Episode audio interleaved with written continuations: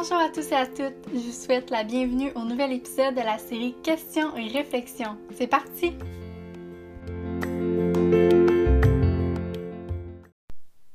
Lorsque j'étais plus jeune, je faisais la lecture majoritairement de romans policiers, d'aventures et d'amour. Jamais je n'avais associé la littérature au domaine de la science. Toutefois, durant mes études au collégial, j'ai pu faire la lecture de certaines œuvres littéraires qui abordaient et discutaient de manière très intéressante de cette discipline. Mais que fait la littérature aux sciences? Voici la question à laquelle j'ai réfléchi dans le cadre de mon cours de communication et expression en sciences au Cégep. Pour poser convenablement la question des rapports entre ces deux domaines de connaissances, je me suis en premier lieu attardée à définir ces deux termes. D'abord, la science constitue un ensemble de connaissances et de travaux au caractère universel ayant pour objet l'étude de faits et de relations vérifiables selon une méthode caractérisée par l'observation, l'expérience, les hypothèses et la déduction. Il existe de très nombreuses disciplines scientifiques. Nous avons la catégorie des sciences naturelles qui ont pour objet l'étude et l'observation de la nature. Elle rassemble de nombreuses disciplines comme la biologie, la botanique, la génétique, la neuroscience ou la zoologie. Ensuite, nous avons les sciences expérimentales comme la chimie, la physique et les sciences de la Terre. Les sciences sociales ou humaines s'ensuivent. Elles s'intéressent à l'origine et à l'évolution de la société humaine, aux institutions ainsi qu'aux rapports sociaux qui sont au fondement de la vie sociale. L'anthropologie, l'archéologie, la sociologie, l'histoire et la psychologie sont, par exemple, des sciences sociales. Finalement, nous avons les sciences pures qui n'ont pas d'application immédiate et concrète et qui s'appuient sur la déduction. En font notamment partie les mathématiques, la logique, la géométrie et l'analyse. Somme toute, la science est dite rationnelle, universelle, méthodique et dans une certaine mesure systématique. Elle s'appuie sur des preuves et démonstrations. La littérature, quant à elle, se définit comme étant un ensemble d'œuvres auxquelles on reconnaît une valeur esthétique. Grâce aux productions littéraires, elle permet de manifester des émotions et de révéler au lecteur ou aux auditeurs ce qu'une personne a dans le cœur. Elle nous permet de nous évader et de mieux comprendre le monde. De ce fait, la littérature est surtout liée à l'art de la grammaire, de la rhétorique et de la poétique. Cet art est certainement associé aux livres par lesquels les auteurs nous transmettent leurs pensées, mais également à d'autres formes de l'expression orale comme le conte, la poésie, la chanson et même le théâtre. La littérature et la science communiquent éminemment, c'est-à-dire que l'une et l'autre engagent profondément l'un. Certains voudront voir dans la littérature plus de sensibilité et d'autres dans la science plus de raison, mais peu importe. Dans les deux cas, le coefficient humain est omniprésent.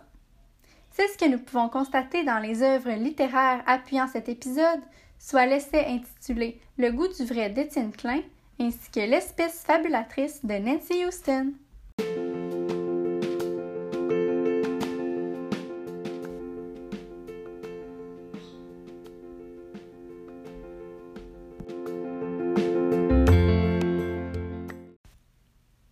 Revenir à la question initiale, dans notre société actuelle, nous pouvons très bien constater que ces deux domaines se complètent.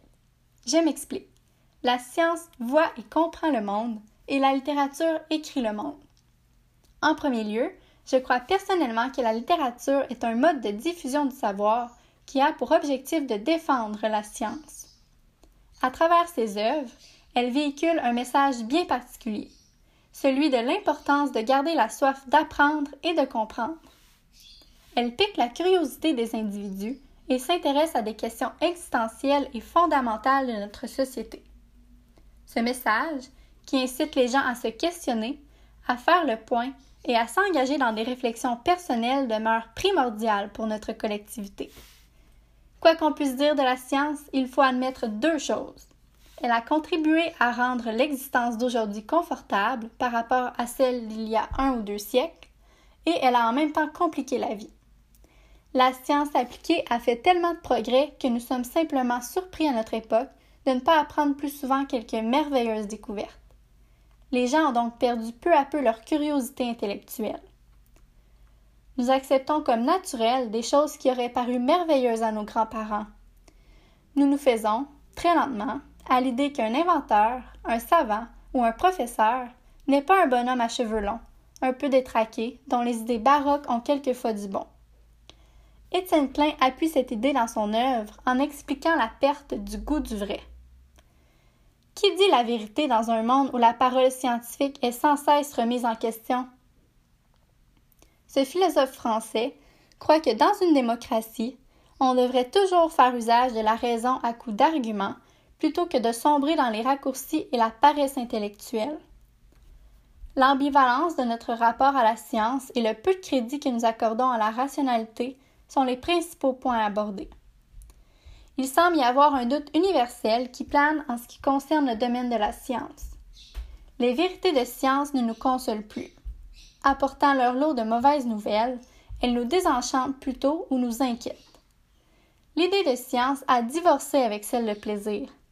Nous nous montrons ainsi plus enclins à déclarer vraies les idées que nous aimons, plutôt qu'à aimer les idées vraies, surtout si celles-ci nous déplaisent.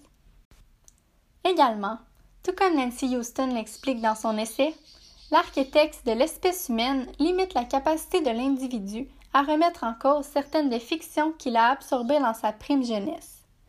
À un tout petit enfant, on peut apprendre à parler n'importe quelle langue du monde, à chanter n'importe quel air, à aimer n'importe quelle nourriture et à croire en n'importe quel dieu.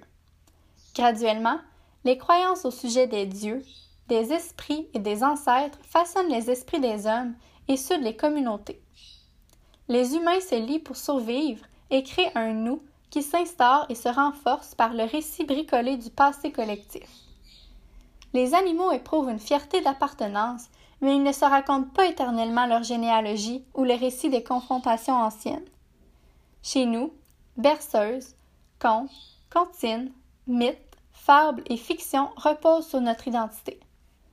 Ce type d'agissement est très pauvre, puisque des humains se mettent d'accord pour dire que c'est cela le sens de la vie, et ce, quel que soit le contenu du cela. Nous perdons ainsi tout désir à se questionner, puisque nous assimilons et croyons vrai tout ce qui nous est enseigné par nos descendants. En considérant notre capacité à asseoir notre vie sur des fictions, il devient important de faire preuve de curiosité et d'aller au-delà de notre subjectivité, c'est-à-dire nos croyances, nos préjugés et nos opinions qui constituent notre personnalité. C'est ce qu'encourage la littérature dans les sciences. Cela permet entre autres d'assurer une ouverture d'esprit de la population et de sensibiliser les gens à l'omniprésence de la désinformation, la propagation de fausses nouvelles, ainsi que la publication de croyances populaires collectives dans notre quotidien qui ne fait qu'embrouiller les choses.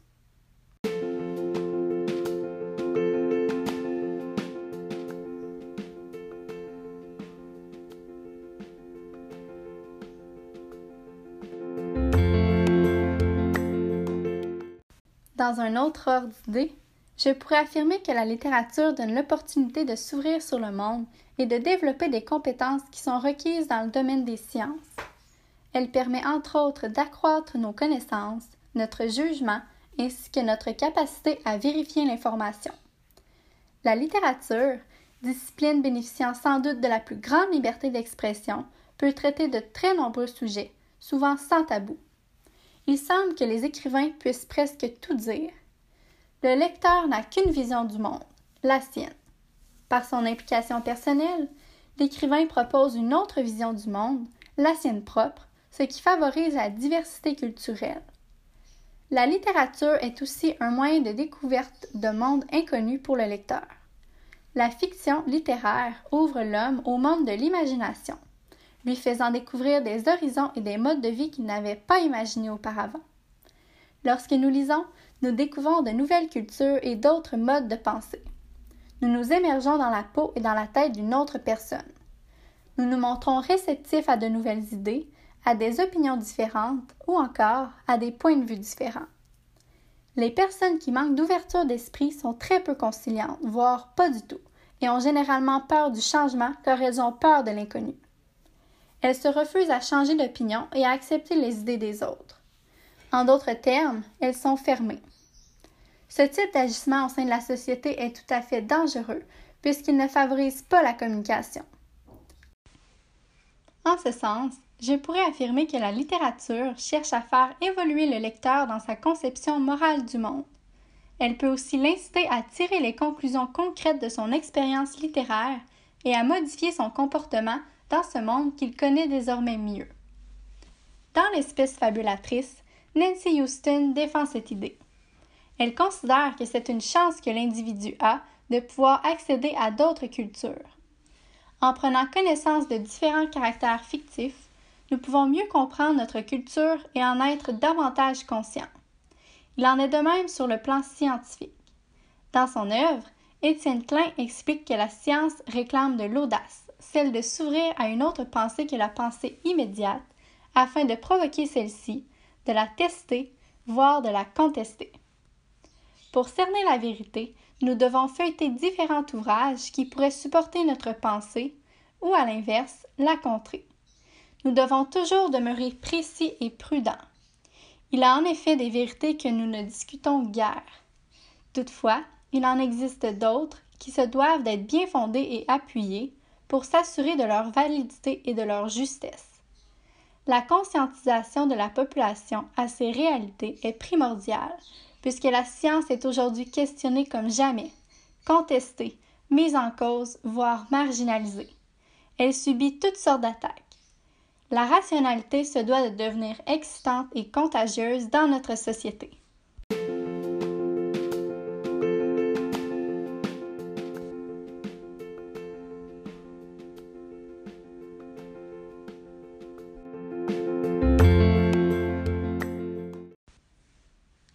Terminant, je dois admettre qu'il est d'une grande nécessité de conserver le lien entre la littérature et les sciences.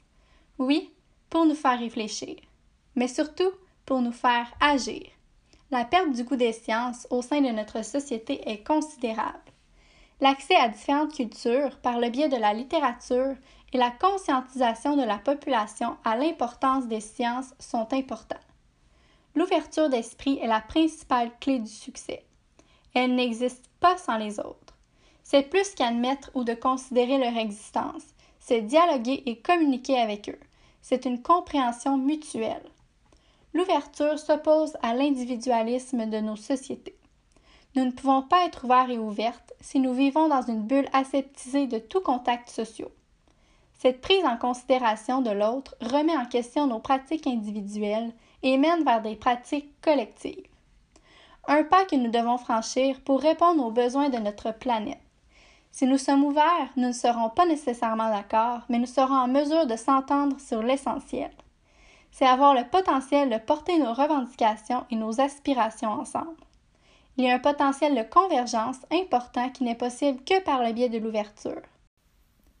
Que serait le Forum social mondial sans cette ouverture, cette capacité d'écoute et de compréhension que la majorité des participants et participantes affiche. Être ouvert ou ouverte n'est pas si évident. Il faut accepter de revoir certaines de nos conceptions. Il faut accepter la critique des autres. Il faut douter constamment des réponses simplistes.